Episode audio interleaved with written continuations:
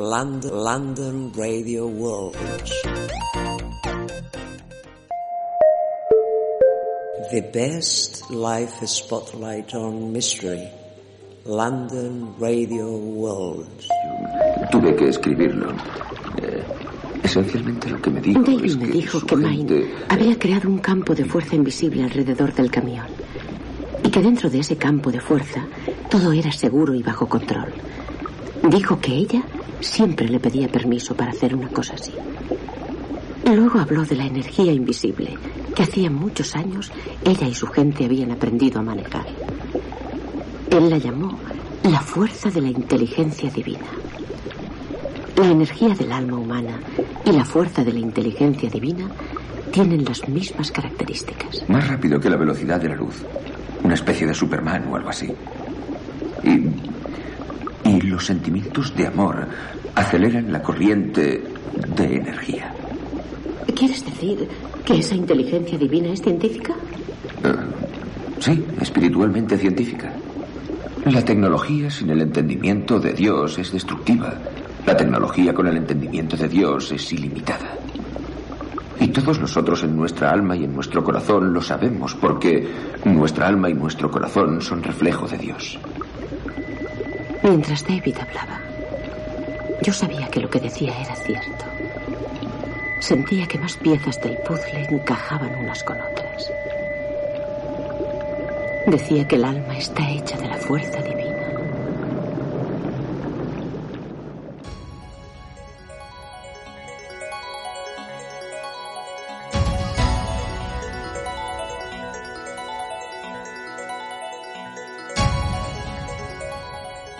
Prepárate para una emisión única de radio. Desde Nazca realizaremos el contacto con otras culturas, un viaje de radio que unirá a millones de seres en todo el planeta, en un momento trascendental para la historia de la humanidad. Vive el contacto con otras culturas desde la luz del misterio en London Radio World y a través de sus plataformas.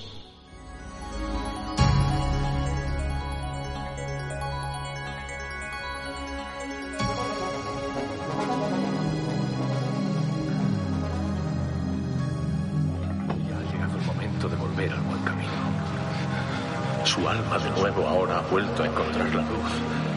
Y ahora volverá a sentir la experiencia de la realidad. Esa realidad donde todas las cosas son claras como un cielo sin nubes. Y cuando está limpio el intelecto es igual que un transparente vacío. Sin circunferencia ni centro. Ahora conózcase a sí mismo. Y permanezca en ese estado. Busque esa luz. Mire hacia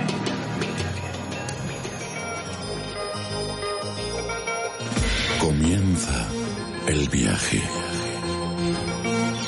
Déjate llevar hacia otros mundos. Hacia el mundo de lo desconocido. Hacia otras realidades. ¿Preparado ya para penetrar en la luz del misterio?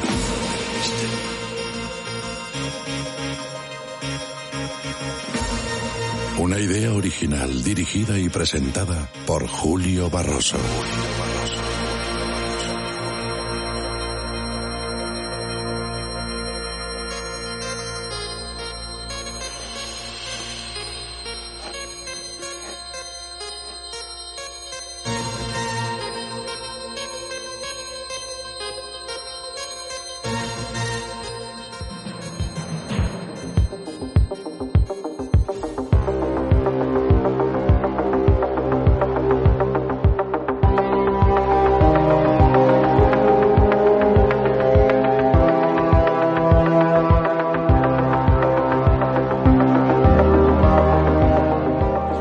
Bienvenidos a la sintonía de la luz del misterio aquí en London Radio World, desde la City de Londres para el mundo entero. Hoy, antes de comenzar a explicar algunas cosas interesantes sobre nuestro viaje hacia el Perú, queremos definirnos en una de las noticias que han aparecido hace muy poquitos días en la eh, arqueología, en algunos de los periódicos nacionales aquí en el Reino Unido y en otras partes de Europa. Y es sobre el observatorio solar más antiguo de América que fue construido por una cultura desconocida. Fue declarado Patrimonio Mundial de la UNESCO en el 2021 y se considera una obra maestra del genio creativo humano. La cultura preincaica, Casma, Sechín construyó un observatorio solar en el desierto costero de Perú, que es considerado el más antiguo de América. Hasta el momento sería el único en el mundo enfocado en la medición del calendario solar completo. Unas antiguas ruinas en Perú, reconocidas como Chalquillo se consideran una obra maestra del genio creativo humano, con características únicas que no se ven en ningún otro lugar del mundo. Incluyen un observatorio astronómico edificado hace más de 2.300 años, que es el más antiguo del continente americano.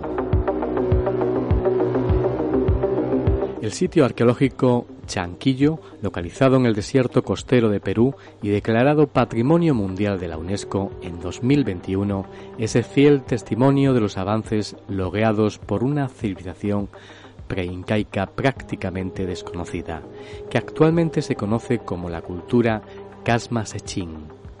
Además de incluir al observatorio astronómico, el sitio contiene otras notables estructuras que fueron concluidas 23 siglos atrás y abandonadas en el siglo I después de Cristo.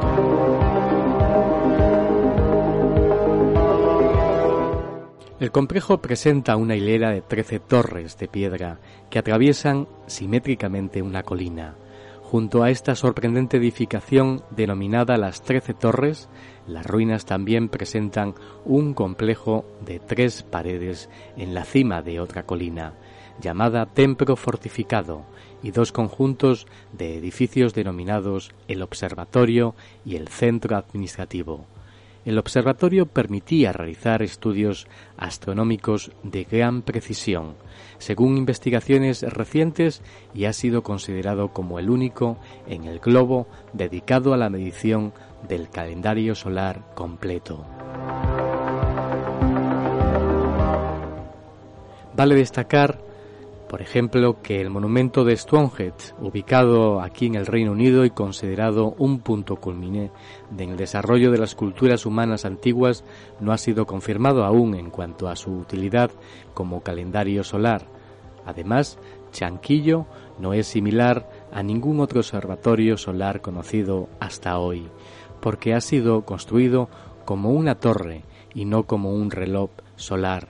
Son las trece columnas de piedra las que marcan las posiciones del Sol. Las ruinas amuralladas que se ubican a unos 400 kilómetros del norte de Lima, entre el río Casma y el río Sechín, dejan en claro que los edificios originales fueron construidas con una precisión asombrosa. Según se ha publicado en la revista Saint Aller, cuando el espectador se para en un punto de observación específico, es capaz de predecir la época del año con un margen de error de solo dos o tres días, basándose únicamente en la luz del amanecer o el atardecer.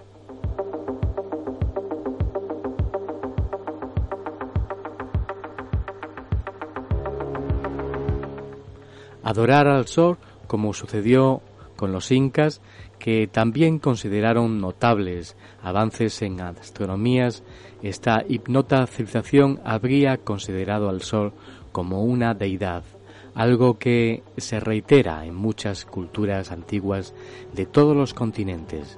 También habría desarrollado rituales o sacrificios de algún tipo, como lo muestran las extensas escaleras que conducen a cada torre o edificio del complejo Sin embargo, su forma de estudiar los movimientos del astro rey eran diferente a los de los incas, que utilizaban otro tipo de estructuras para medir el tiempo, denominadas pilares del sol.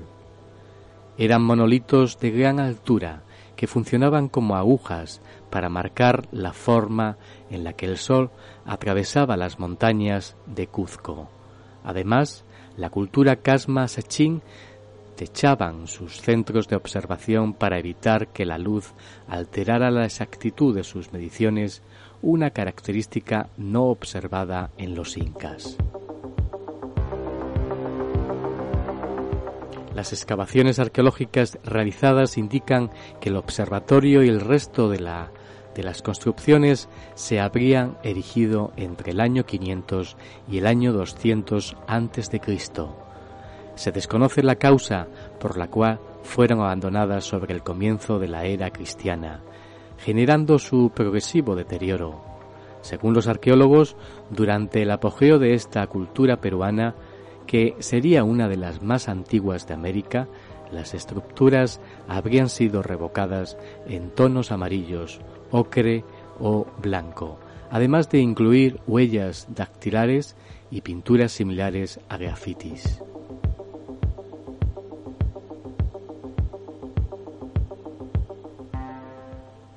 Y de este lugar mágico que eh, bueno ha sido noticia hace unos días en los medios de comunicación internacionales este observatorio solar, el más antiguo de América, que eh, eh, está muy cerquita de, Lima, a 400 kilómetros de eh, la ciudad de Lima, se encuentra este gran calendario solar completo, nunca antes visto en otras culturas.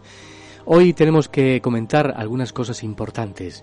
Hay que agradecer, gracias a toda la gente, todos los que nos escribís al email de la luz del misterio arroba eh, gmail.com y detrás están nuestros compañeros de London Radio World respondiendo eh, sobre las cuestiones relacionadas con eh, esa emisión mágica que vamos a hacer desde las líneas de Nazca, exactamente desde el planetario del hotel del resort Hotel Majoro.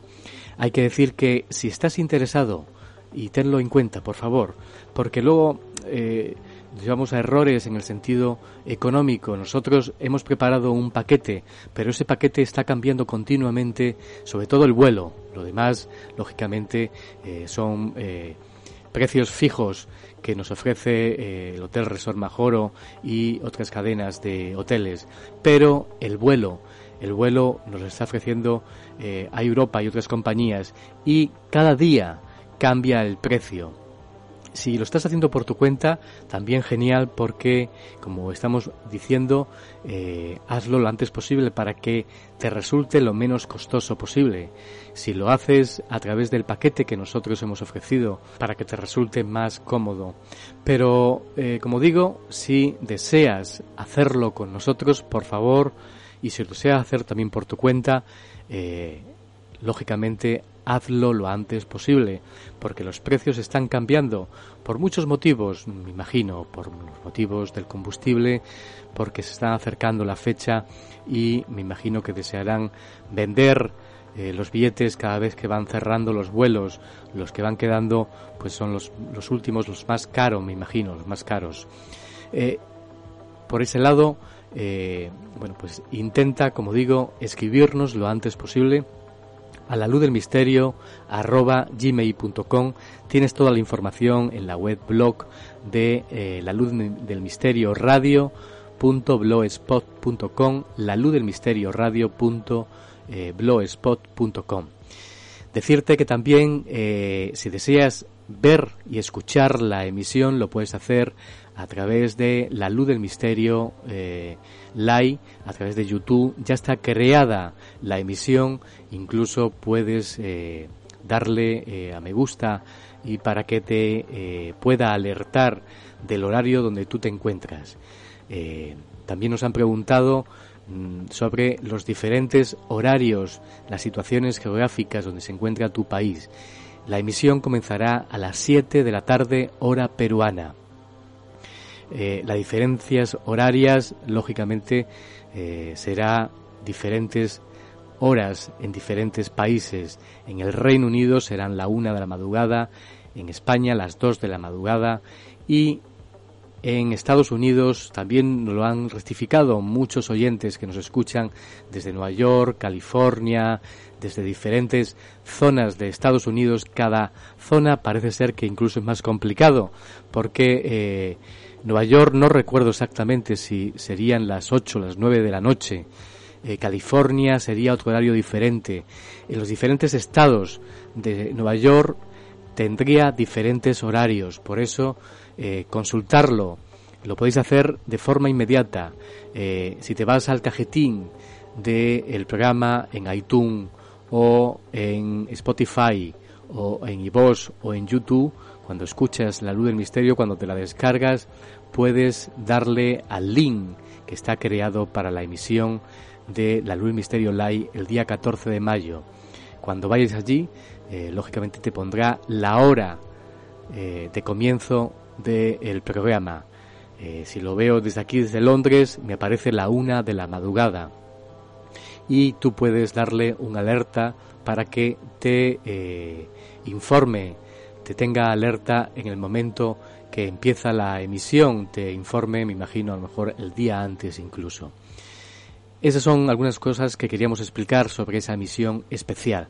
Eh, sorpresas mágicas que van a tener lugar en esa emisión especial de la luz del misterio. Además de, bueno, pues podrás lógicamente si eliges el paquete nuestro sobrevolar las líneas de Nazca y también iremos a conocer uno de los lugares más increíbles del planeta que es el centro ceremonial más importante de la cultura nazca que vivió su época de esplendor entre el año 1 y el 500. Es Kawachi. Además de más sorpresas, que tendremos.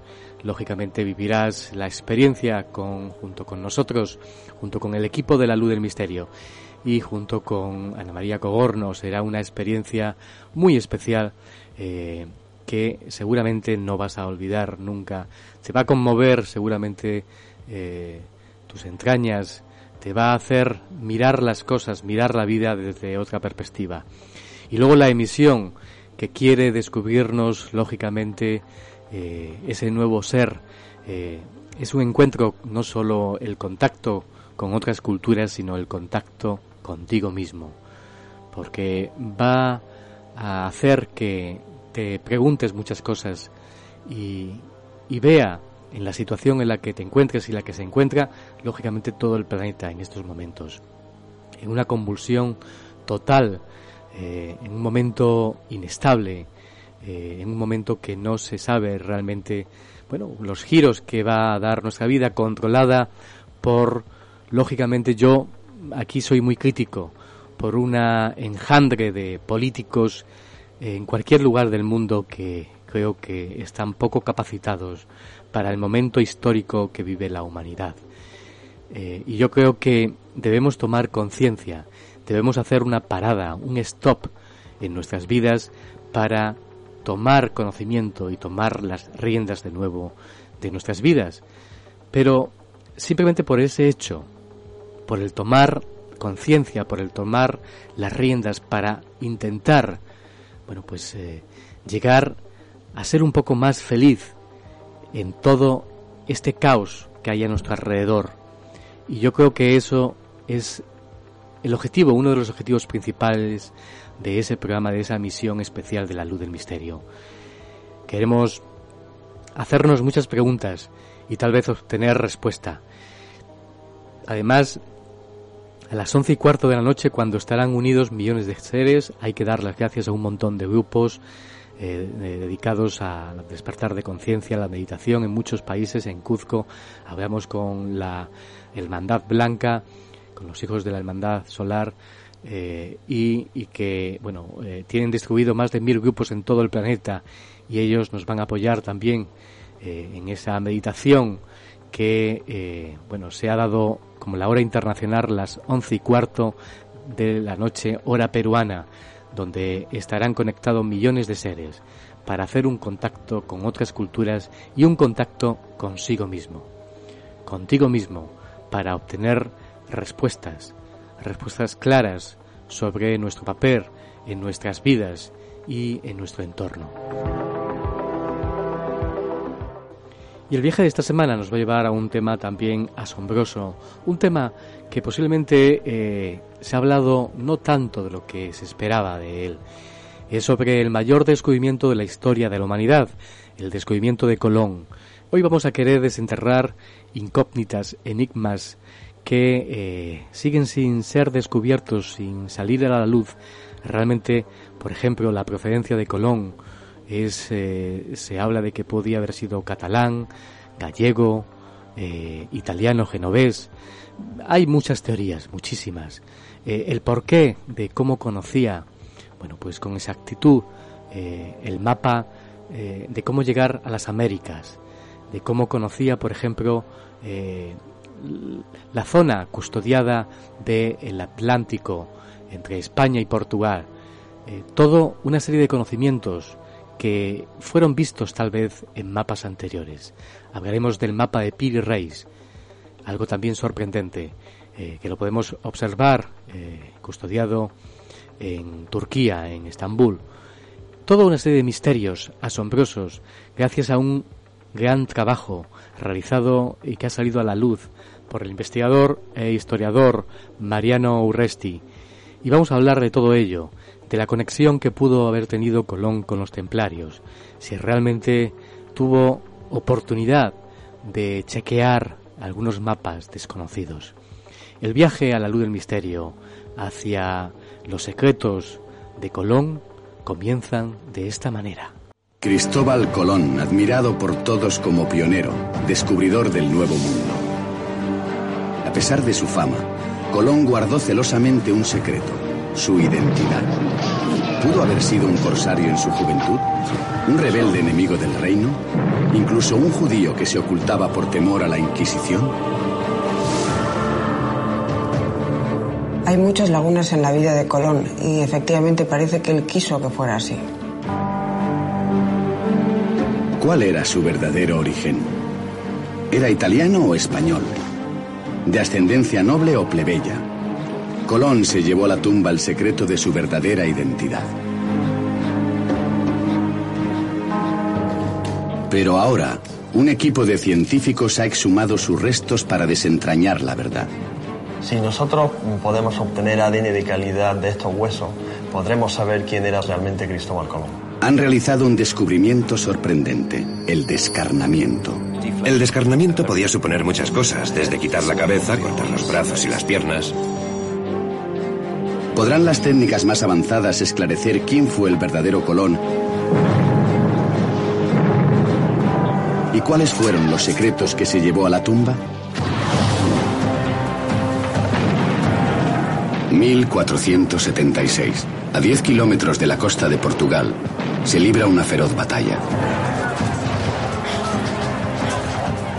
Cinco naves mercantes genovesas están siendo atacadas por una pequeña flota de corsarios. Un joven llamado Cristóbal Colón está atrapado en medio del fuego. Según nos cuentan los libros de historia, es miembro de la tripulación que defiende una de las naves genovesas. Pero la nave se incendia y Colón tiene que saltar por la borda para salvar la vida.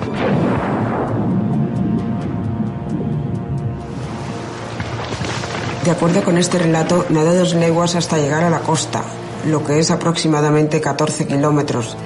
Sin duda, esto debió ser una gran proeza.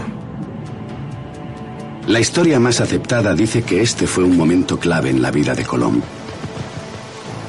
Creyó que se había salvado porque Dios lo había elegido para descubrir un nuevo mundo. Pero la biografía que se atribuye a su hijo Hernando cuenta una historia muy distinta. Colón luchaba como corsario en el bando contrario al de los reyes, que después financiarían su expedición. Al lanzarse al agua, habría escapado de un pasado terrible para iniciar una nueva vida con otra identidad. Pero esta es solo una de las muchas y controvertidas teorías sobre el pasado oculto del descubridor.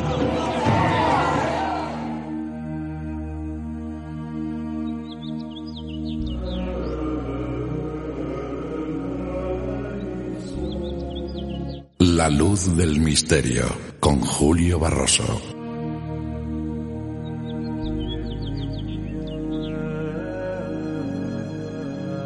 Viajamos en la luz del misterio en Lando Radio World y nuestro primer tramo a este viaje a descubrir, como hemos cometido, pues todas esas incógnitas y misterios, los secretos que esconde Colón o que escondía Colón. En un trabajo, un gran trabajo que ha salido a la luz hace muy poquito tiempo, que se llama Colón y el mapa templario, los últimos descubrimientos de una biografía maldita de la editorial Almuzara. Y está con nosotros el autor, Mariano Fernández Urresti. ¿Qué tal, Mariano? Conectamos con España en estos momentos. Hola, Julio. Encantado de saludarte, encantado de volver a hablar contigo después de tanto tiempo. Sí, ciertamente que sí. Eh, es un placer. Eh, además, te prodigas en otros muchos medios de comunicación. Hay que decir unas pinceladas porque es una trayectoria larga, pero bueno, unas pinceladas. Mariano Fernández Urresti es licenciado en Historia, nacido en Santander, ha sido asesor del Consejo de Radio Televisión Española en Cantabria, es autor de 22 libros, aunque tú me has dicho que es el 29 este, ¿no? 29, sí. 22 que son sobre enigmas históricos, ¿no? Entre los que 29 libros entre novela y ensayo, sí. Pero 22 libros sobre enigmas históricos, entre los que destacan Los Templarios y La Palabra Perdida, La Vida Secreta de Jesús de Nazaret, Colón, El Admirante Sin Rostro, Las Claves Perdidas del Camino de Santiago o Felipe II y El Secreto del Escorial. Es eh, coautor de libros como Gótica o Las Claves del Código da Vinci, Has ganado el tercer premio de Finisterrae de ensayo histórico, entre otras muchas cosas más, que es largo, largo.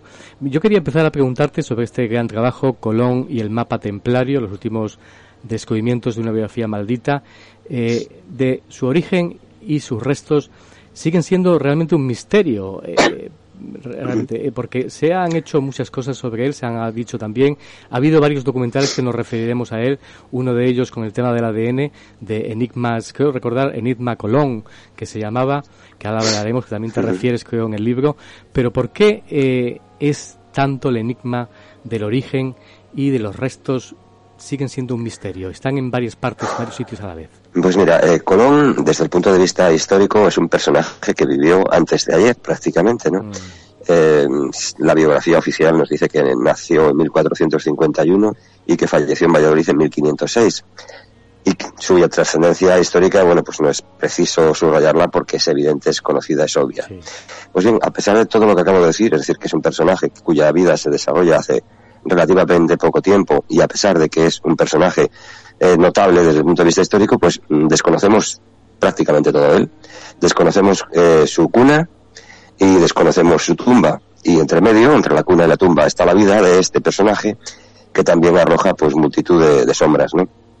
Mm. En, hace tan solo unos días se acaba de conocer la noticia eh, por la cual se ha conseguido exhumar o conocer con mayor eh, certeza el lugar de su primera tumba. Eh, se sabía que se había, sido enterrado en Valladolid, en un eh, cementerio franciscano que ya no existe. Bueno, pues ahora se acaba de localizar con precisión el lugar donde fue enterrado en primer lugar, es decir, en primera instancia. Pero, mm, como te digo, las noticias, y esto es de hace unos días, las noticias que tienen que ver con Colón se suceden siempre y siempre rodeadas de incertidumbre, como por ejemplo los estudios de, de ADN que se han practicado y se siguen practicando y que tú mencionabas. Sí. Vamos, vamos a otra cuestión que es eh, hasta su físico desconocemos porque, según dices en el libro, te refieres eh, a la historiadora Consuelo Valera, no existe mm. ningún retrato de la época que se pueda considerar auténtico. Eh, entonces, ¿a, qué, nos debemos? Con precisión no sabemos ni, ni sí, sí, son, son recreaciones, son, en fin, retratos eh, pues eh, apoyados en descripciones que tal vez alguien dijo, que tal vez mencionó un cronista, pero como como, como tú dices, en efecto, pues carecemos incluso de eso, de las eh, de lo más básico que puede haber sido pues un retrato de época de un personaje tan notable como este. Dices algunos algunas iconografías que te refieres tú a ellas que pueden, ser las más acertadas. Hay una de ellas, ¿no? Creo que está, no sé si en en el Escorial, no, no recuerdo exactamente. no, en no sé si es en el Museo Naval de, Madrid. Sí. Exactamente, el Museo, Naval, de Madrid. Que es la que más acerca, parece ser, a la, a la iconografía, a la que podía haber sido Colón, realmente. Sí, eh, cualquiera persona que nos pueda estar escuchando dirá, bueno, mm, pero ¿de qué hablan estos? Hmm. Porque parece que todos los eh, todas las eh, trayectoria vital de Colón eh, fue o era sobradamente conocido desde que con motivo del cuarto centenario del descubrimiento de América se realizara en Génova el acopio de una serie de actas notariales y documentos que probaban la existencia sin el menor género de dudas de un hombre llamado Cristóforo Colombo, hmm. hijo de un lanero genovés eh, llamado Doménico, que también sabemos que, como he dicho antes, murió en Valladolid en 1506. Por tanto, algunos pensarán, bueno, ¿dónde está el enigma? Sabemos que era de Génova, sabemos que era hijo de un lanero genovés. Y sin embargo, sin embargo, existen numerosas propuestas que discrepan de esa versión, vamos a decir, oficial. Hay propuestas que hacen de Colón un eh, personaje nacido en Galicia, otros que hablan de un Colón eh, judío, un Colón mallorquín, un Colón catalán, un Colón eh, descendiente de la familia Mendoza, un Colón incluso griego, portugués. Entonces, eh, parece que no existe tal consenso a pesar de que, digamos, la ortodoxia afirme sin, sin duda de que, de que era hijo de un genovés, eh, de un lanero genovés. Hmm. Pero el problema está en que, Julio, en el testamento de, de Cristóbal Colón en Valladolid, se dice que él mismo dice que cuando salió de España en el año 1502 hizo una ordenanza de mayorazgo de sus bienes, es decir, el año 1502. Sin embargo, las propuestas genovesas sostienen que Colón era sin el menor género de dudas genovés porque hay un acta de mayorazgo no de 1502, sino de 1498, donde Colón dice haber nacido en, en Génova. ¿Cuál de las dos actas de mayorazgo vale? la que dicen los, los genovistas, digamos, o la que el propio Colón menciona en su testamento. Curiosamente, la que Colón cita, la de 1502, como muchos documentos que tienen que ver con su vida, desapareció. Y eso hace que muchos autores digan que la de 1498, es decir, la que sostiene el origen genovés de Colón eh, eh, preferentemente, es falsa. Además, Colón en su testamento dicen que, dice que heredarán sus bienes y prebendas los Colón, no los Colombo. El personaje genovés que todo el mundo identifica con Colón se llamaba Cristóforo Colombo, no Colón. ¿Por qué cambia el apellido? Ese es otro de los grandes enigmas, si es que lo cambia. En segundo lugar, y esto sí que es notable, en Sevilla, cuando Colón estuvo viviendo en Andalucía mucho tiempo, a la espera de que los reyes católicos aprobaran su propuesta de descubrimiento, existía una numerosa colonia de italianos. Colón no tuvo ninguna relación con ellos, a excepción de dos, eh, Fray Gorricio y Juan Antonio Berardi. Uno era eh, piamontés, el otro florentino. Pero no se relacionó con ningún otro italiano. ¿Y sabes por qué? Porque Colón no sabía hablar italiano. Ni hablaba italiano, ni escribía en italiano. Todo eso es curioso. Lo cual no deja de ser ¿no? Sí, todo eso que dices es muy curioso, terriblemente curioso, pero bueno, aquí tengo delante que hablas del documento de Colón que firmó el día 22 de febrero de 1498, que se lee Génova, de ahí salí y a ella nací. Eh, eh, Eso es, ese es el acta de mayorazgo en el que se apoyan los genovistas, pero como te digo, Colón en su testamento no menciona ese acta.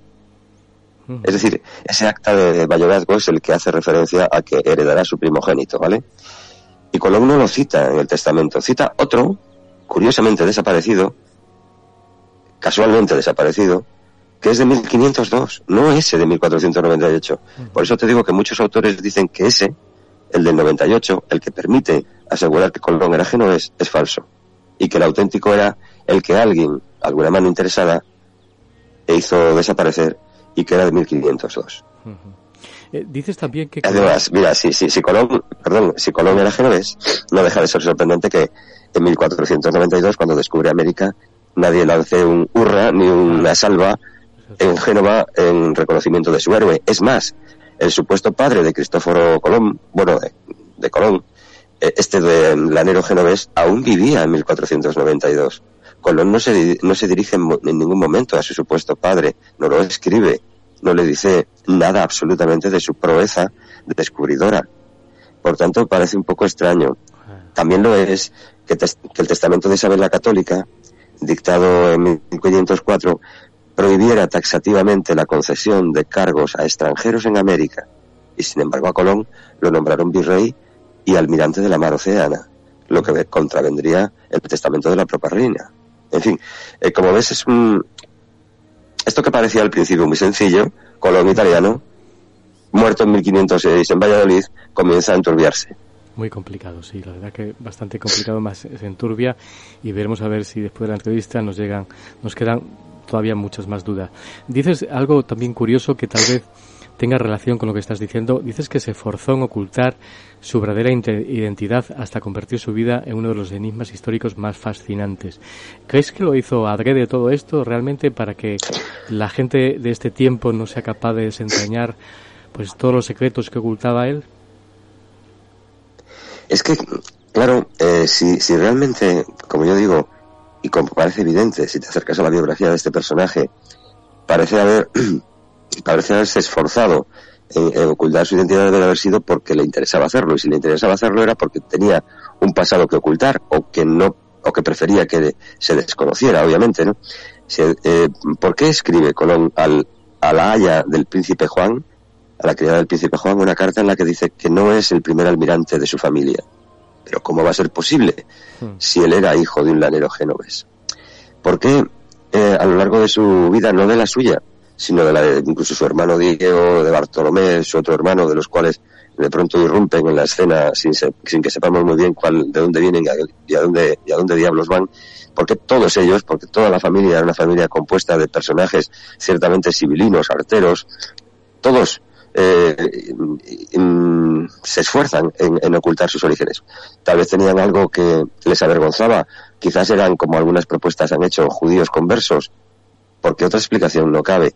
Mira, en aquella época, cuando uno solicitaba lo que podría ser la nacionalización, es decir, eh, la doble la doble nacionalidad, hacían lo que llamaban una o solicitaban un, documento eh, que en el que se lo que llamaban el acta de naturaleza. Eh, Colón no lo pidió nunca, pero sí lo hizo su hermano Diego. Y uno de los requisitos en las actas de naturaleza, en esos documentos, era indicar el lugar de procedencia. Es decir, solicito eh, pertenecer a partir de hoy al reino de Castilla, yo que había nacido en... Bueno, pues curiosamente, en el acta de naturaleza que solicita el hermano de Colón, no aparece el origen de, Diego. Y eso es evidentemente una, un requisito, una, eh, vulneración de la legalidad de la época, ¿no? Y así sucesivamente pero qué extraño todo, ¿no? Me parece que tendría, pues... Muy extraño. muy extraño. O, muy extraño, sí. O, mira, sino alguien que, que quisiera trastocar la historia. Es que esa es la historia, porque cuando Colón huye de Portugal perseguido por la justicia, vamos a explicar esto, Colón en un momento de su vida eh, llega a nado a las costas portuguesas. Eso es lo que parece en la historia. Llega naufragado por, sí, llega la tienda que, que, tiene Portugal, eh, los navíos. Eso es, eh, eso es, sí. Hay, pero no está muy claro si Colón forma parte de la. Se enfrentan dos, dos, dos flotas, una de marinos mercantes y otra de otra de corsarios. No queda claro a cuál pertenecía exactamente Colón, pero bueno, Colón finalmente, tras un naufragio, gana la costa portuguesa a nado, allí contrae matrimonio con su primera y única mujer, Felipa Moniz, y tiene a su primer hijo, porque luego tendrá otro de otra mujer con la que no, no se casará. Y con, con, ese hijo, con su primogénito Diego, huirá más tarde de Portugal perseguido por la justicia la razón de por qué es perseguido por la justicia es uno de los motivos de este libro, ¿no? De Colón y el mapa templario. Bien, la, gracia de este asunto es que eh, Colón ya en Portugal hablaba castellano, no hablaba italiano. Y esto da que pensar, ¿no? Eh, bueno, ¿cómo es posible semejante cosa?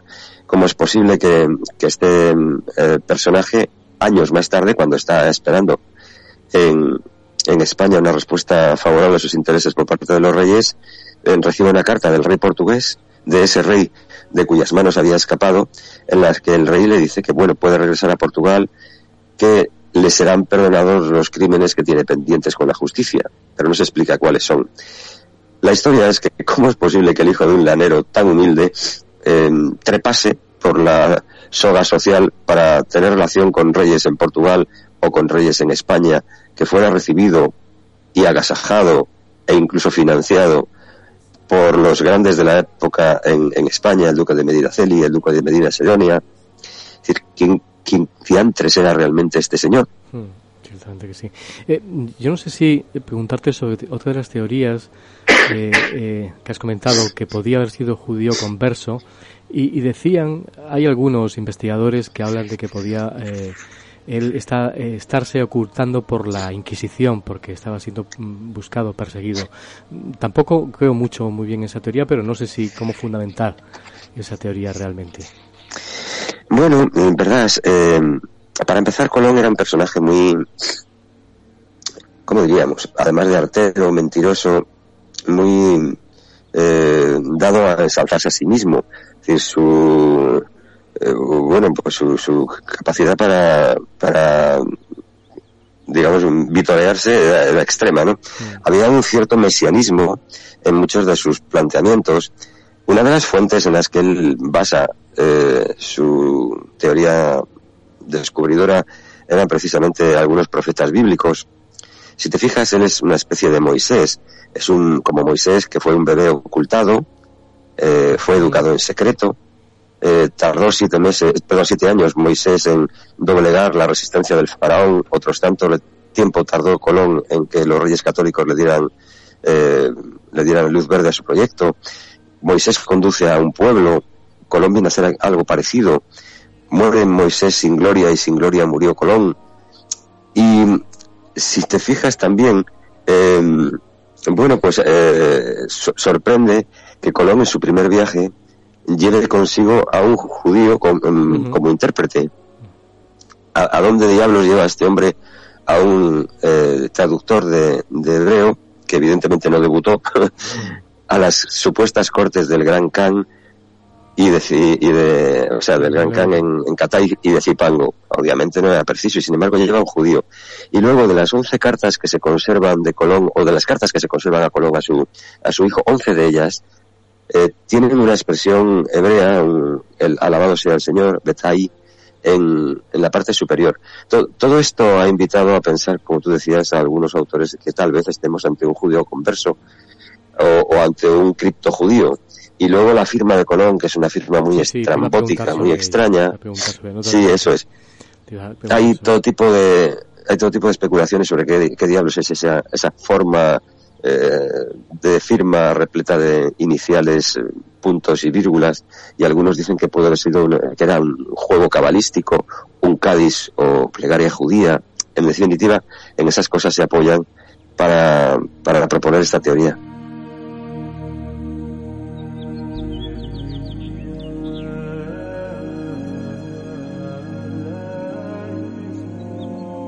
La luz del misterio un viaje hacia el enigma sagrado, el que todas las grandes civilizaciones trataron de buscar, egipcios, mayas, incas, aztecas, está aquí cada semana en la luz del misterio, London Radio Worlds.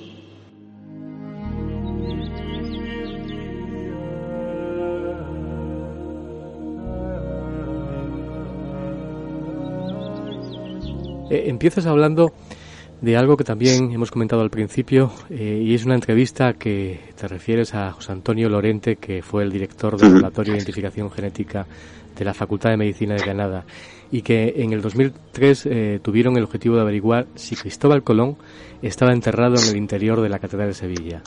Bueno, se han hecho varios documentales, yo he visto varios documentales sobre esta cuestión eh, y es realmente apasionante, pero todavía sigue habiendo muchas dudas, ¿no? Eh, tú dejas caer el interior de la Catedral de Sevilla. Tal vez el que está dentro de la Catedral de Sevilla es o no es los restos de Cristóbal Colón. Sí, sí que lo son, solo que eh, cuando exhumaron esos restos se encontraron con que sí, podía ser Cristóbal Colón, pero era una parte minúscula de lo que debería haber sido el cadáver eh, y enterrado de Cristóbal Colón. Antes de, de, entregar a imprenta este libro, volví a hablar con el profesor Lorente. Volvimos a, tuve una nueva entrevista con él para conocer el estado actual de la cuestión y lo recojo en el libro. Eh, los, los, estudios prosiguen después de, de que comenzaron, pues no sé, hace ya como 18 años. Están en ello. El problema es que, claro, ¿qué sucede? Que en su momento, cuando comenzaron esos estudios eh, de ADN, eh, pues cada fragmento de esos huesos de Cristóbal Colón, que los más grandes no superaban el tamaño de una pelota de, tenis, pues cada uno de esos fragmentos se destruye en el proceso. Es decir, cada vez que se somete a un estudio de, de ADN, eh, cada, cada, uno de esos fragmentos de huesos, pues desaparecían.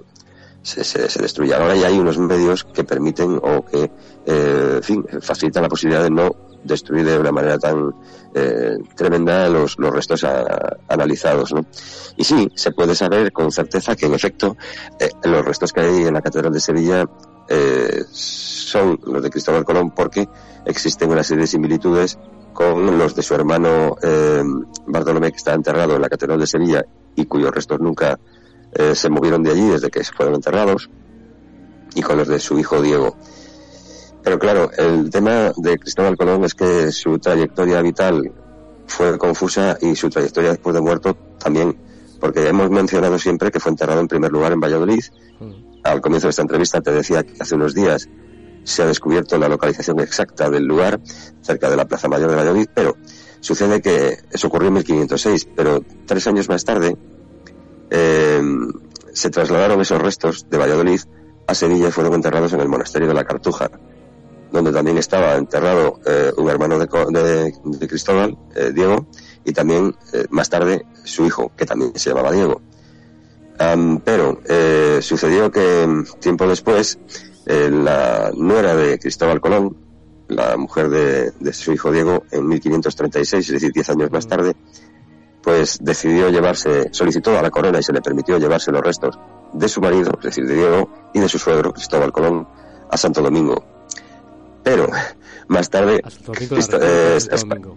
a la República, sí, eso es, a Santo Domingo, República Dominicana. Pero Bien. cuando España pierde eh, la, la, titularidad de los territorios eh, del territorio de, de, Santo Domingo, de la República Dominicana, pues eh, se trasladan esos restos supuestamente a La Habana. Esto sucede en el siglo XVIII, en 1795.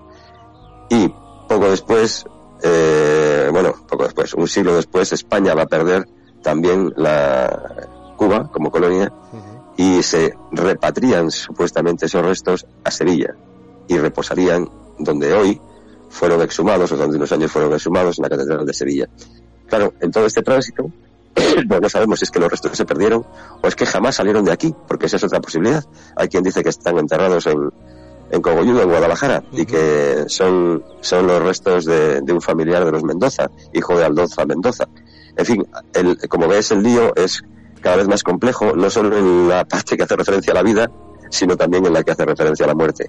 Eh, eh, a eso que te refieres, que debe ser un familiar de aristocracia, porque el proyecto Colón, Colón ADN eh, habla también del hallazgo de, del interés de descubrir su verdadera identidad y comentas que hay ocho historiadores, no lo sabía exactamente, que eh, pretenden o que o quieren exhumar una veintena de cadáveres. Uh -huh. Me imagino sí. para ir recorriendo el mapa genético, para que esto es complejo, Eso es. ¿no? Muy complejo. Muy complejo. Y además, eh, como me decía el profesor Lorente, y bueno, y ha aparecido en los medios de comunicación, pues bueno, pues todos los historiadores están de acuerdo en determinadas cosas, pero luego resulta que todos están en desacuerdo en otras muchas mm. muy importantes. Cada uno plantea un origen distinto. Claro, no sé hasta qué punto, eh, supongo que la ciencia lo sabrá mucho mejor que yo, que no soy científico, pero bueno, eh, se, con, con esto se podrá saber con certeza eh, el parentesco que, que, unía a Colón con otros difuntos, pero no sé si eso llega a permitir saber con, con seguridad si un individuo nació o no en, una, en un lugar u otro, no, no lo sé. Eh, eh con, esa idea se juega, ¿no? Que, que, puedan saber si, si Colón, pues bueno, era de origen mediterráneo, tal vez mallorquín, como se ha propuesto, o, no, o era, resulta que era genovés, o no lo sé. Pero bueno, que, que el, el lío es, es tremendo. Y las, la trascendencia por aquello de, de las disputas históricas, pues ya ves que es muy importante. Mm, ciertamente sí. Eh, hablas también de que Cristóbal Colón tuvo dos hijos, que eran Diego y Hernando, sí. con dos mujeres diferentes. Hernando nació en Córdoba. Eh, no sé si podemos conocer descendientes directos de Colón o no. Bueno, sí, sí, hay, hay descendientes de, de, de Colón, sí, eh, pero no sé si en este instante podríamos encontrar, supongo que, que, que quien se dedica a esas cosas lo, lo podrá hacer, eh, bueno, seguir el, el, mapa, digamos, heráldico hasta llegar a, a, nuestros días, ¿no? Pero sí que, sí que descendiente. Nadie ha salido en estos momentos diciendo que era descendiente de la familia de Colón, me imagino, en esto. Mm, bueno, no, no, no, biografía... no lo sé, yo, yo, yo, lo desconozco, ¿no? Los Colón y Carvajal, toda esta gente, ¿no? No, no sé mm, cuál, es el estado actual de, de, su parentesco porque tampoco he profundizado en eso y, y no es el objeto del libro, ¿no? Eh, el libro recoge todas estas cosas, pero no es no es ese el, hilo central, porque el mapa, no, eh, perdón, el, título lo dice claramente, Colón y el mapa templario. ¿Por qué lo del mapa templario? Pues, pues, por claro, pues por, porque, bueno, la propuesta guarda relación con el, el motivo por el cual, como decía antes, Colón tuvo que huir de Portugal, qué, razón, qué razón hubo y cuáles fueron exactamente las fuentes en que se apoyó para realizar eh, su aventura, ¿no? Sí. Eh, Hernando de Colón afirmaba que Colombo era el apellido usado por sus mayores. Eh, sí. sí, sí, sí, eso es lo que digo. Pero claro, cualquiera que, cualquiera que se acerque a la, a la historia del almirante, que es el libro que escribió Hernando Colón eh, a propósito de su padre, descubrirá que si su padre era mentiroso, su hijo es tremendamente, tremendamente mentiroso. No, lo siguiente, o sea, en la cantidad de cosas eh, a ver, hay muchas cosas creíbles y hay otras tantas en ese libro increíbles, increíbles, mm, insostenibles y incluso a veces, bueno, parece como que Colón, Hernando Colón, tomará al lector por tonto. Eh, pero, pero, sí, sí, sí, sí, es apasionante, claro. Sí, sí, es, es, tremendo porque, pero no es mérito mío, yo te digo, es que, coña, es que la, la, la, la historia de esta familia da para un culebrón. Eh, por ejemplo, el propio nacimiento de, Hernando, ¿no? que nace de, fin, de los amores que tiene Cristóbal Colón con Beatriz Enriquez de, Arana, una, una cordobesa, una chica que vivía en Santa María Trasierra, eh, a las afueras de Córdoba, cerca de las ruinas de Medina Zahara, con la que Colón, bueno, mantiene una relación, pero no se casa nunca con ella y, da luz a su hijo Hernando. Eh, Colón reconoce de una manera muy singular a su hijo Hernando como hijo suyo, le hace entrar al servicio de los reyes como paje, y esa era una forma indirecta, en aquella época, de reconocer la paternidad de un niño, pero así lo establecían las partidas de Alfonso X el Sabio. Es decir, para que alguien obrara de ese modo, tenía que ser alguien que conociera muy bien la jurisprudencia castellana. Y resulta difícil imaginar eso en un hijo de un lanero genovés. Es decir, Colón hila muy fino siempre, hasta en esto, ¿no? Eh, algunos datos que eh, apostillo ahora, según comentabas tú, bueno, en 1451 nació en Génova Cristoforo Colombo, que tú has comentado, pero que no era Cristóbal Colón. Eh, Colón, además, como bien decías, no hablaba italiano y eh, también decían las, las crónicas que tampoco hablaba un castellano muy bueno. Eso decía Fray Bartolomé de las Casas, así lo dice. Eh, tampoco me cuadra esto. Mm, ¿Podría ser? ¿Cómo, ¿Cómo nos lleva esta hipótesis? Entonces, ¿qué persona hablaba? sí, no lo sé, porque como te digo, eh, no sé si estamos hablando de un hombre nacido en la corona de Aragón y por tanto podría ser catalano parlante pero también otras cosas que, no, que, era catalán, pero no hablaba bien el catalán. No era... Eh, pues eso le digo, pero tampoco parece que hablara bien el castellano y parece que tampoco hablaba ni bien ni mal nada el italiano. Entonces, eh, al final tenemos un lío um, bastante grande, mm, hasta el punto de que, como acabamos de decir, pues el enredo llega hasta nuestros días y, e involucra, e involucra a investigadores científicos, eh, bueno, pues que siguen ahí tratando de resolver este, este Galimatías. No te sé decir, yo no me atrevo a, afirmar quién, quién demonios era o cuál era el origen de este hombre, más allá de decir que, todas las cosas que creemos saber sobre él, pues hay que cogerlas con, con mucha precaución, ¿no? Porque, porque este, si las expones a la luz, resulta que, que en fin, unas hipótesis cojean por una parte y otras por otra, ¿no? Ciertamente. E, el año que nació también se puede decir que es una incógnita y que fue hijo de un tejedor o no. También todo esto también hay que cogerlo con mucha cautela. Bueno, pues, pues bueno, el año en que nació teóricamente eh, es sabido, 1451. el problema es que cuando Colón empieza a decir que, que él llevaba en la mar 22 años navegando, cuando en otros momentos está diciendo que que, bueno, las actas notariales demuestran que con veintitantos años todavía estaba en Italia, pues los hechos eh, confunden al, más, al más eh, calmado. De hecho, hay algún em, cronista de la época, como el, eh, el cronista Bernaldez, que dice que Colón no falleció con la edad que se le supone, sino con 70 años, por lo tanto habría nacido no en 1451, sino en veintitantos años antes.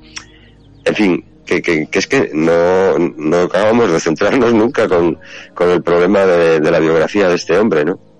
y luego eh, dices que llegaría a Portugal a la edad de 24 años y que hasta los 33 se quedaría en Portugal. Porque eh, en un principio... sí, esa, es la propuesta, esa es la propuesta más... Más Sí, más de, consenso, por decirlo de algún modo. ¿no? Eh, según su intención era en principio porque el rey luso le podría eh, haber financiado también su gesta. O, todo esto también es algo confuso. No, no, él plantea al rey de Portugal, sí, sí, se lo llega a plantear, le plantea él ha llegado a una serie de conclusiones por una serie de razones que todavía no hemos mencionado, pero llega a la idea de que en efecto se puede encontrar eh, tierra y, personas en esa tierra navegando hacia, lo, hacia el poniente. Y le plantea esa posibilidad al rey de Portugal. Y el rey de Portugal desestima ese proyecto, pero a pesar de que lo desestima, eh, bueno, pues hace enviar una, una nave, una carabela, en dirección hacia donde Colón había indicado. Eso cuentan, no encuentra lo que Colón supuestamente le había dicho y esa es la razón por la cual, bueno, pues eh, finalmente desestima esa, iniciativa, como te digo, y, Colón poco después huye de Portugal junto con su hijo Diego, perdón, su, sí, su, hijo Diego, bien digo, y marcha a, a, Castilla, se va a, por, por tierra, curiosamente no por mar, que parecería más rápido, marcha por tierra a la Rábida, al monasterio de la Rábida. Que, no, te en porque ahí yo creo que ocurre algo importantísimo, que yo creo que es, es lo que tú bien dices sobre el título de tu libro, me imagino, ¿no? No te adelantes al monasterio de la Rábida. Que ahí eh, me imagino que tiene contacto con varios personajes muy importantes que tienen. Sí, eh, pero yo creo que lo más trascendente pudo haber ocurrido en Portugal. Y y esa es la razón por la cual lo persigue la justicia portuguesa. Eh, porque si no, no acabo, no, no alcanzo a entender eh, por, qué, por qué obró de esa manera el, rey de Portugal. Colón, la, la, mujer de Colón, Felipe, Felipa Moniz, era una persona que había muerto cuando Colón huye de allí. Le había dejado, como he dicho, pues su, su hijo Diego, uh, como, como fruto de aquel matrimonio. Y era una persona de, de cura noble eh, el padre de Felipe Amóniz, eh, Bartolomé de Perestrelo, era un gobernador de, la, de Porto Santo, en la zona de Madeira. Entonces, ¿por qué es perseguido por la justicia Colón cuando había tenido pues un matrimonio de una cierta nobleza y no se, no se tiene constancia de que hubiera cometido ningún crimen de sangre ni nada parecido? Eh, no quiero pasar de soslayo un comentario que me haga sobre otra de las teorías que aquí diremos oh my god, porque eh, lo de Gabriel Bet dijo que eh, el príncipe de Viana podría haber sido el padre de Colón. Todo esto, bueno, sí, esa es una de las posibilidades que lo hubiera sido que hubiera sido hijo de, del príncipe de Viana y eso le hubiera emparentado directamente con, con la nobleza, perdón, con la realeza de aragonesa, ¿no? Pero bueno, esa es una de las tantas, ¿no? Ya te he dicho antes que hay colones gallegos, colones mallorquines, colones ibicencos, colones Mendoza. Claro, pero luego comentas la hipótesis que era castellano y que eh, nació de, en Espinosa de Henares, Guadalajara, el 18 de junio de 1455 y su madre esa es la, esa es la, de Arjona, y que murió a dar luz a dos gemelos. Dios mío. Esa sería la propuesta que te he dicho antes de, que hubiera formado parte de la familia, poderosa familia Mendoza, ¿no? Esa es una de las tantas posibilidades. Y que fue cuidado por monjes jerónimos en, eh, en, San Bartolomé de Lupiana, sí. o en Guadalupe, en mi tierra, en Cáceres, y que adquirió grandes conocimientos y aprendió latín. Esta teoría puede ser la más eh, curiosa, la más interesante, ¿no? Bueno, esa es una de las tantas, pero sí, efectivamente, vamos a ver, em, resumida, porque es muy complejo todo esto.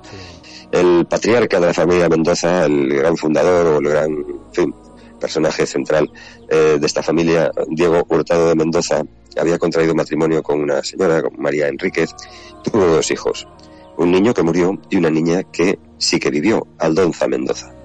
Pero Diego Hurtado de Mendoza volvió a contraer matrimonio con otra persona, con una mujer de armas tomar, nunca mejor dicho, Leonor de la Vega, y con ella tuvo a su vez otros dos hijos, uno que murió y otro que vivió, Íñigo López de Mendoza, el mm, marqués de Santillana. Bien, entonces tenemos que Aldonza y el marqués de Santillana serían hermanastros. ¿Quién de los dos heredaría en ese momento si, se produjera el fallecimiento del padre? Bueno, pues eh, ahí está la gran disputa.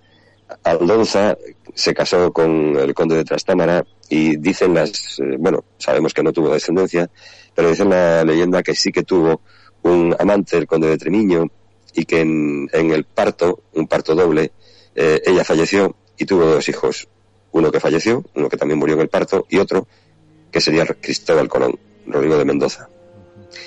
Y que fue ocultado porque Íñigo López de Mendoza, es decir, el, entre comillas, tío de ese niño, no estaría dispuesto a matarlo para que toda la herencia de los Mendoza recayera en él, en el Marqués de Santillana. Aquel niño era una, sería una incomodidad.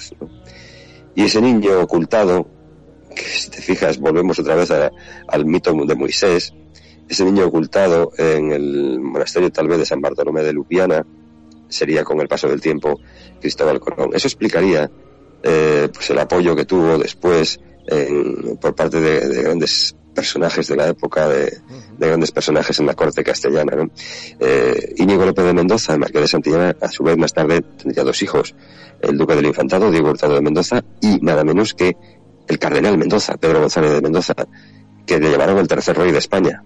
Por tanto, este, ese parentesco serviría para que más tiempo después, pues ese ya Cristóbal Colón adulto encontrara en el cardenal Mendoza un apoyo. Eso es un poco la, tesis, ¿no? Eh, sí, cada, vez yo creo que puede ser que nos pueda desenterrar o dar algunas respuestas a esa tesis tan interesante. Hablas, eh, me gustaría que profundizaras un poco más en el, antes estás referido a él, al plan oculto que hay eh, realmente eligió Portugal a los 24 años, ya que allí naufragó, y parece ser que todo ello tiene una trama oculta, una intención. Bueno, es, sí, es una. A ver, si Colón realmente formaba parte o bien de la, de la tripulación de las naves corsarias o bien de la tripulación de las naves mercantes, de los marinos mercantes, que se enfrentan en una batalla eh, hacia 1400.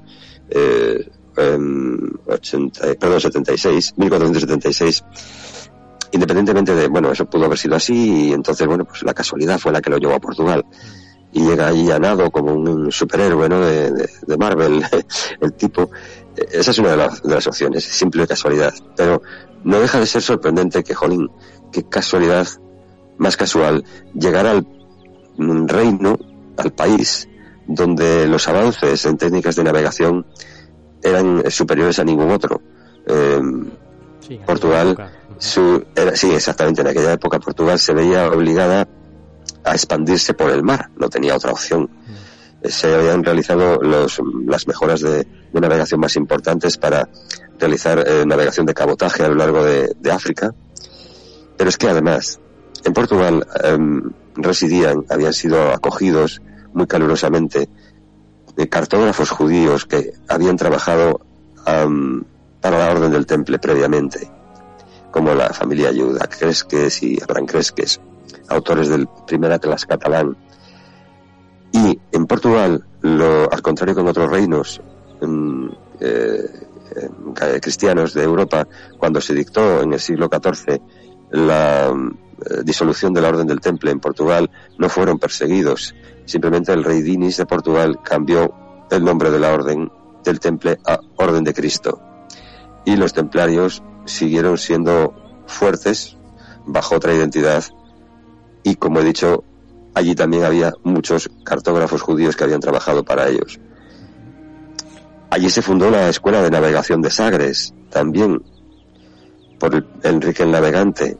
En definitiva, como te digo, bueno, pudo haber llegado a Portugal por una casualidad, pero hombre, desde luego fue una casualidad muy afortunada, porque fue a parar al mejor lugar posible para llegar a tener conocimientos como los que después Colón exhibió para su aventura descubridora. ¿no? Es cierto que Colón se dedicó en Portugal a hacer cartas de marea y mapas. planteas, él, planteaba la, la esferidad de la Tierra, que no sé de dónde vendría esa información de él, de la carta de Toscanali comentas tú. Sí, bueno, el Colón allí, eh, bueno, eh, vamos a ver, las fuentes en las que bebió Colón para su proyecto fueron varias, ¿no? Desde los clásicos, Aristóteles, Estrabón, Plinio ya mencionaba la posibilidad de hubiera otras tierras, de que, en fin, eh, Marco Polo, el libro de, Marco Polo fue para él muy importante. Otro libro que Colón estudió y anotó muchas cosas en sus márgenes fue el, llamado Imago Mundi de un cardenal llamado Pierre Dailly. El profeta Esdras, que decía que la Tierra ocupaba seis partes del planeta y el mar solamente la séptima y última de ellas, ese tipo de cosas aparentemente estrambóticas también le sedujeron.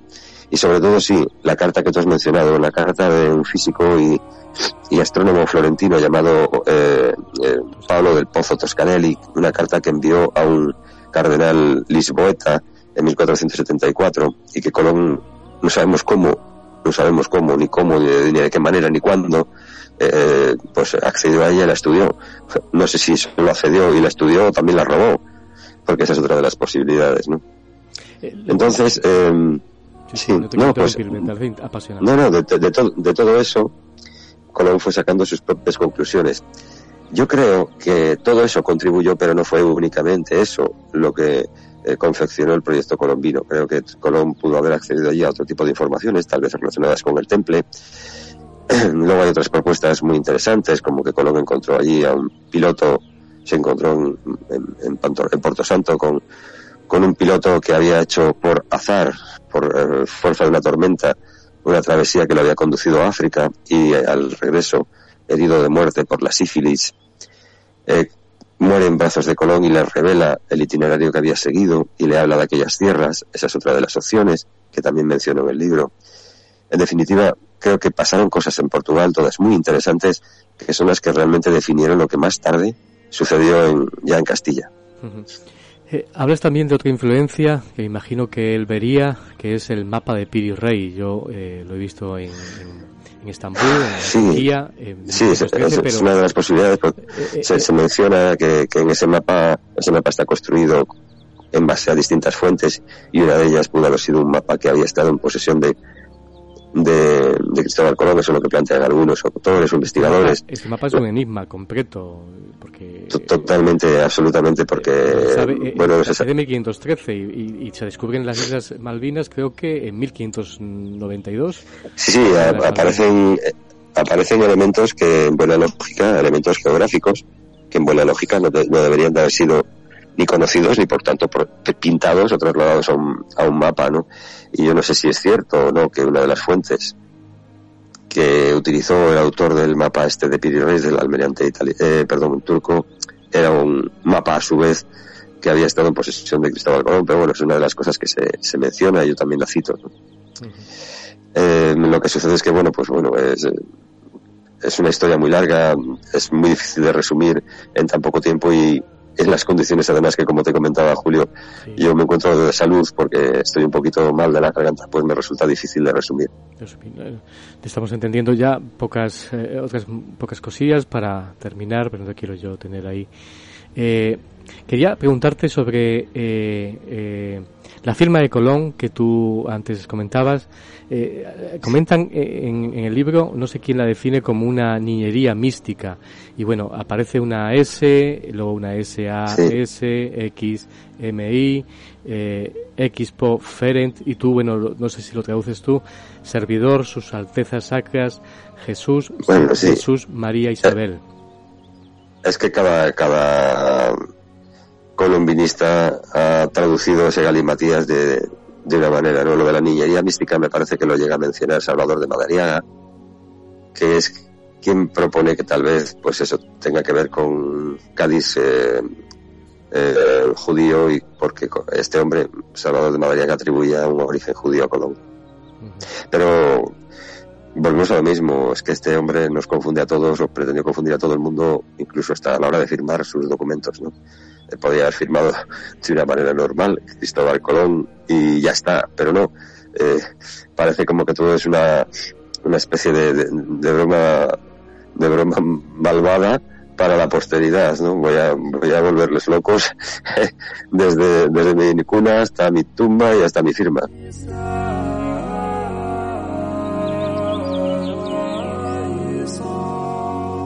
Eh, hay teorías de que hablan de que Colón estuvo antes y, y, lógicamente otros también mucho antes que él y de eso se basó. No sé estas teorías si son ciertas.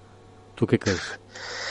Que me resulta difícil de creer eso. Mm, Yo sí creo, en cambio, que sí, yo sí, en cambio, creo que este hombre sí que contaba con cartas marcadas, por decirlo de alguna manera. Hay una frase del cronista Bartolomé de las Casas que dice: ya tenía él certidumbre que había de descubrir tierras y gentes en ellas, como si en ellas personalmente hubiera estado, de lo cual cierto yo no dudo. Bartolomé de las Casas, una autoridad reconocida por los historiadores. ¿Quiere decir que Bartolomé de las Casas creía que Colón había estado en América antes? Hombre, no lo creo.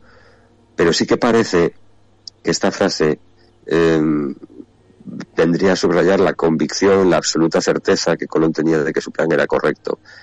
Y eso ¿Cómo puede ser?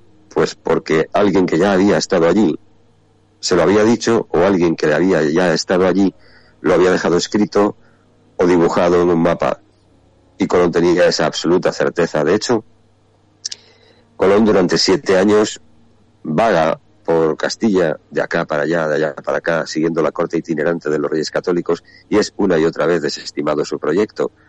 Y ya en última instancia parece jugarse su última carta y abre su corazón a, un, o a uno de los eh, monjes franciscanos con los que él tenía relación en la Rábida, Juan Pérez, las crónicas dicen que en poridad le abrió su corazón. Y es en ese instante cuando yo creo que Colón le, cuenta a este hombre, mira, es que sé esto y es que esta es la prueba.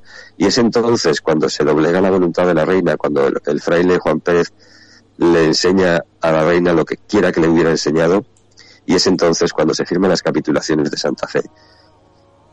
Y una prueba de esto sería el propio documento de las capitulaciones de Santa Fe que se firma en abril de 1492, es decir, Colón no ha ido todavía a ninguna parte, pero en el encabezamiento de ese documento se conceden a Colón dignidades y prebendas y dice literalmente el documento por las cosas que ha descubierto en la mar oceana. Pero ¿qué cosas ha descubierto Colón en abril de 1492 si no ha ido a ningún sitio? pues no quiere decir que Colón ya hubiera estado en América, a propósito de tu pregunta, sí, sí. sino que Colón tenía algo que demostraba con claridad que sí que había una tierra y unas gentes en ellas, y gentes, o al menos tierras eh, ricas, eh, si se navegaba hacia Poniente. Curiosamente, una de las cosas que solicita Colón en las capitulaciones de Santa Fe no es oro, sino perlas. y dices, bueno, pues, qué raro, ¿no? Catay, se supone que en un reino rico, oro, en fin, Zipango, tal, perlas. ¿Por qué perlas? Pues porque Colón debía saber, o alguien había dicho que en ese lugar había perlas. De otro modo, pues hubiera pedido algo, pues eso, mucho más, entre comillas, razonable, mucho más creíble, mucho más oro. Pero antepone las perlas, mira tú qué casualidad, ¿no? Curioso.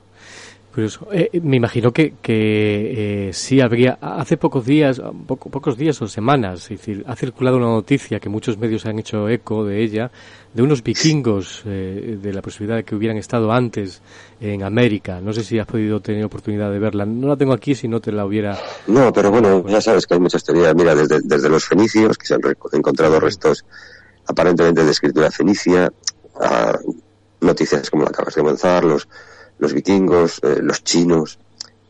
Eh, nadie en su sano juicio que Colón descubrió América, en el sentido literal. Pero lo que sí es cierto es que, desde un punto de vista político, pues el primer reino eh, europeo que se asienta en aquel lugar con el propósito de hacerlo suyo, colonizarlo, es este, este, este momento histórico que estamos comentando. Eh, pero sí, también sí, sí.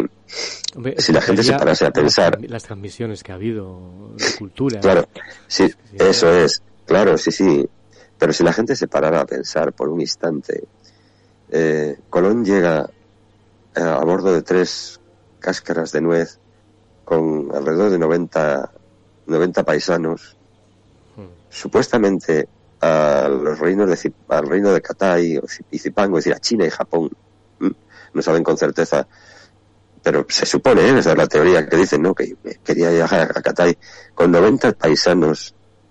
Hay que tener eh, mucha cara o hay que tener eh, mucha audacia para que con 90 personas claves tu pica allí la bandera de los Reyes Católicos y digas, esto es mío.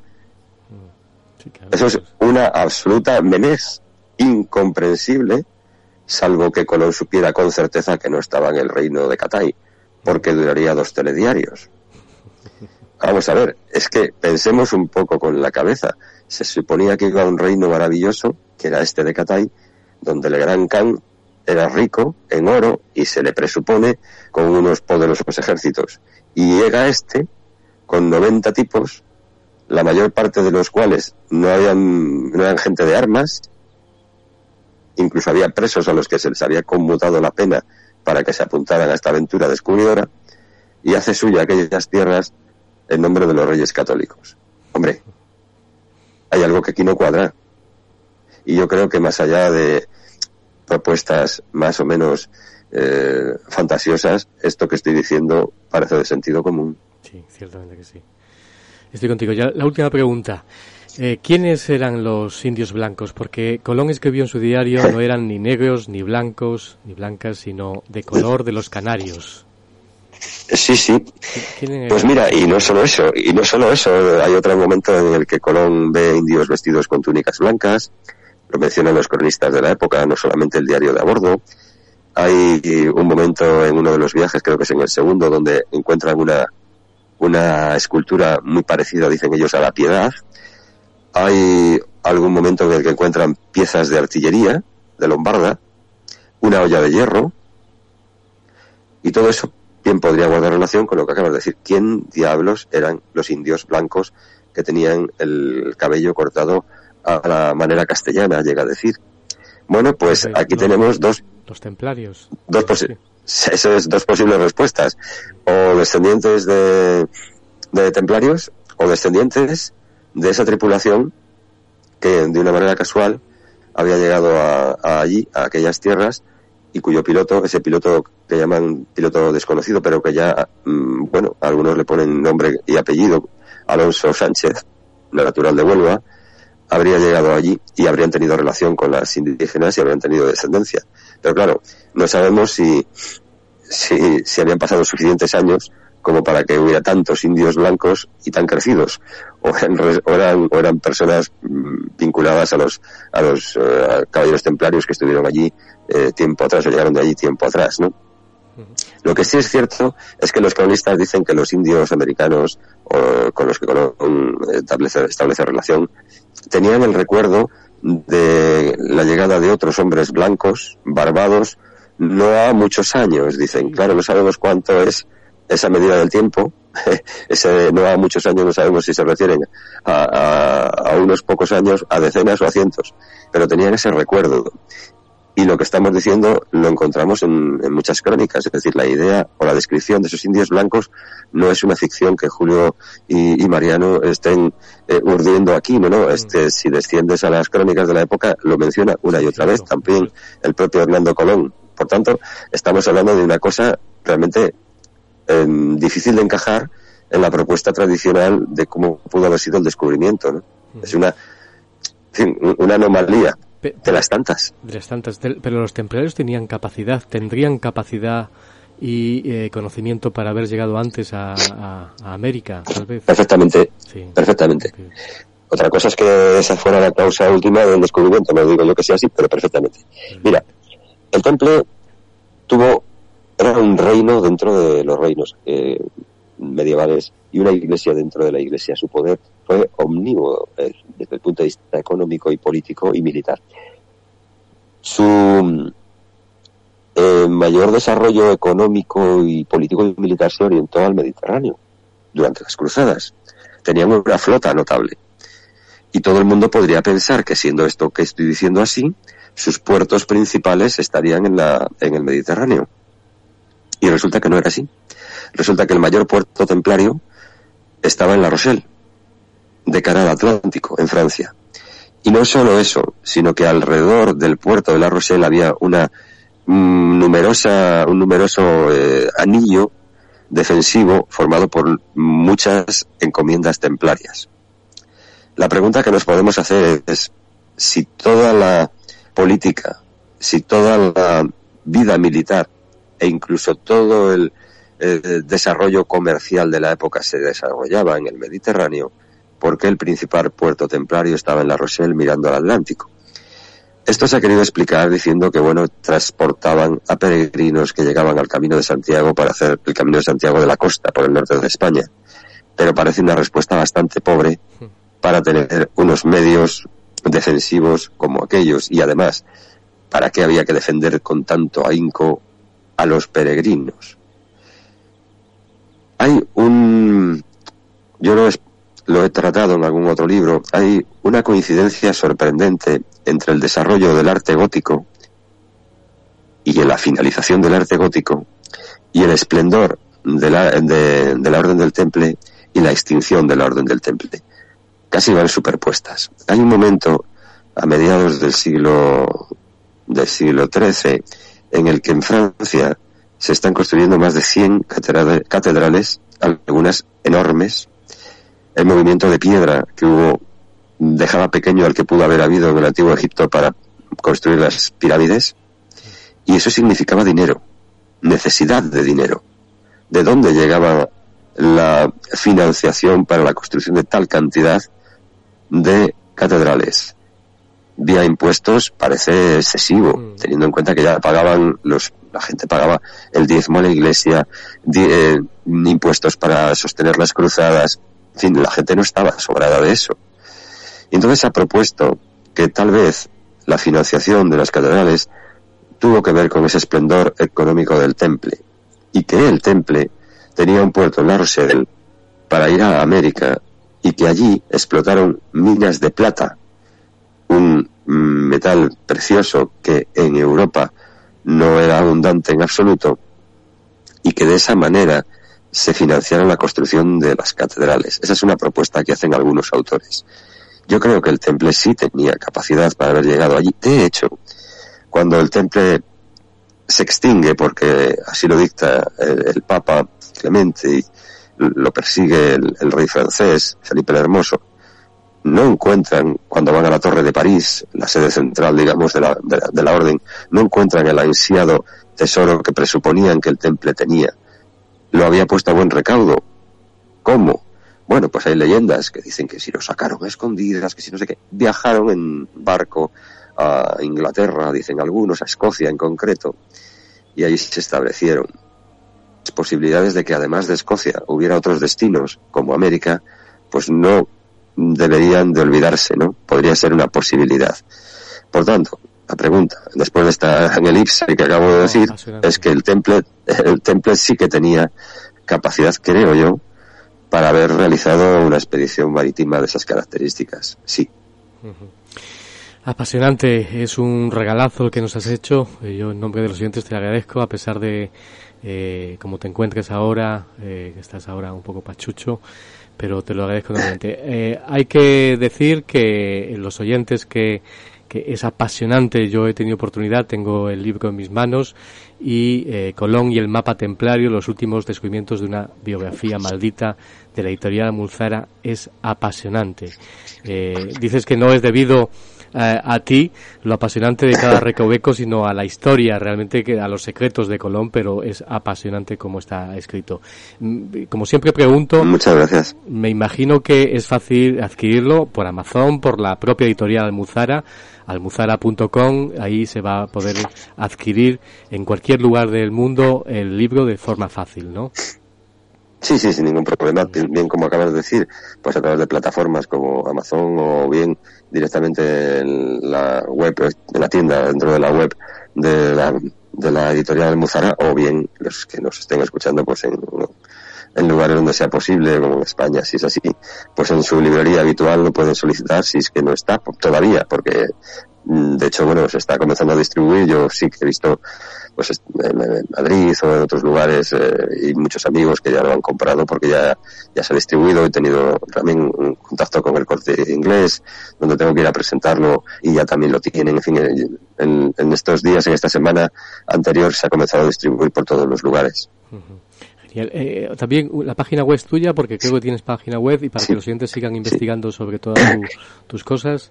Sí, bueno, me pueden encontrar en marianofernandezurresti.com, también en Facebook con mi nombre, tanto en la página de autor como en mi perfil personal es fácil encontrarte y seguirte la pista porque es apasionante verdaderamente. Te agradezco enormemente a pesar del esfuerzo que has hecho, que estás haciendo, este gran regalazo apasionante. Yo estaría aquí horas preguntándote cosas porque es apasionante como, eh, como licenciado en historia, cómo ligas la historia, el misterio, todo aquello que no, no, no, nos han contado o que, tratan de ocultarnos realmente eh, y que es parte, yo pues creo. Pues muchas gracias, Julio. Ha sido, ha sido un placer volver a charlar contigo después de tanto tiempo me hubiera gustado que algunas circunstancias, en este caso mías, de salud mejores, pero ha sido un placer, de verdad. Ha sido un placer. No te preocupes, en otras ocasiones ya te volveré, ya, ya que te tengo enlazado, eh, te volveremos a llamar para, para hablar de otras cuestiones, de otros de tus libros, otros de tus trabajos, y será igualmente apasionante. Eh, recupérate, Mariano. Un fuerte abrazo. Muchas gracias. Un abrazo.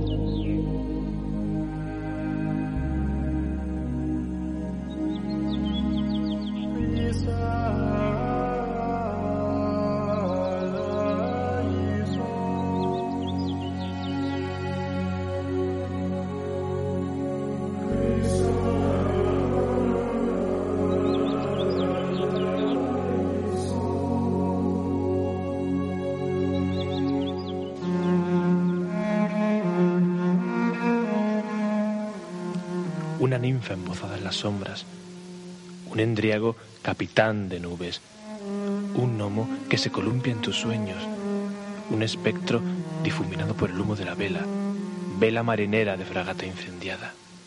Y es que, por fortuna, el mundo no es tan solo lo que cada alborada hayamos constreñido por el marco de nuestra ventana.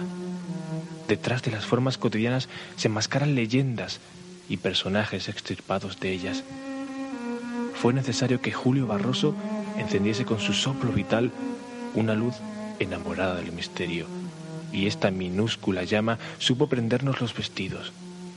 Ahora, desnudos ya del traje rutinario, dame la mano, ninfa, endriago, gnomo, espectro.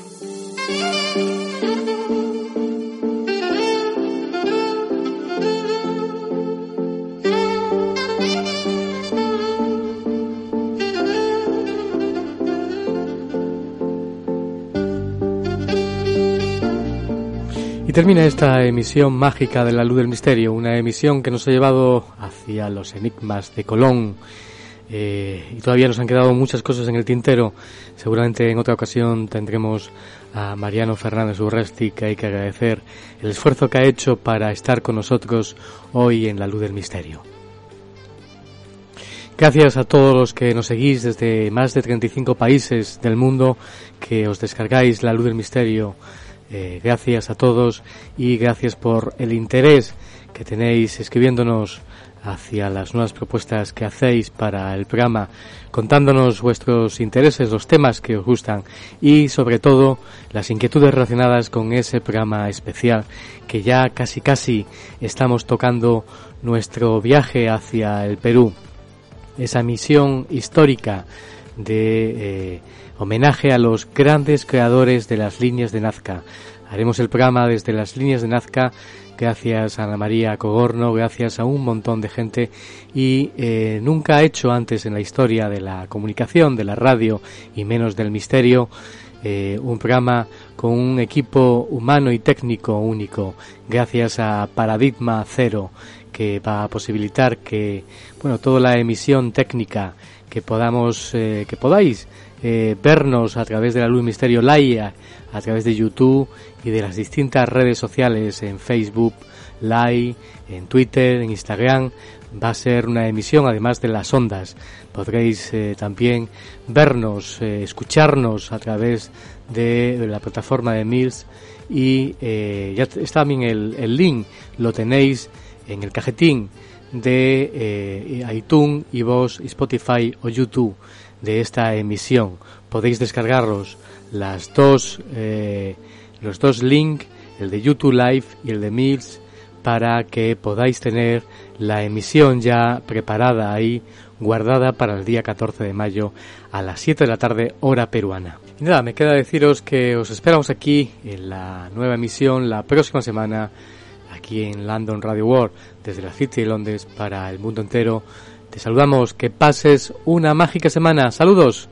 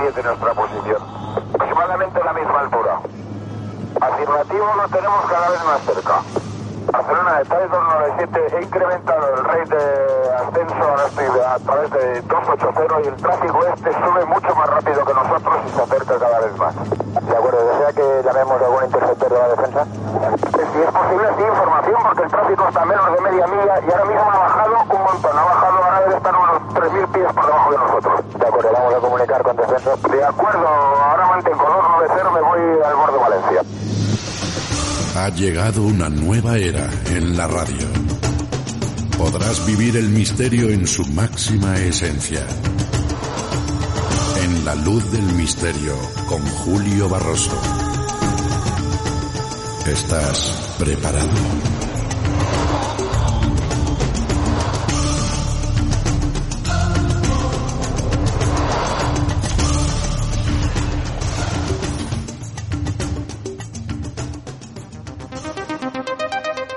the best life spotlight on mystery, London Radio World. London, London Radio World.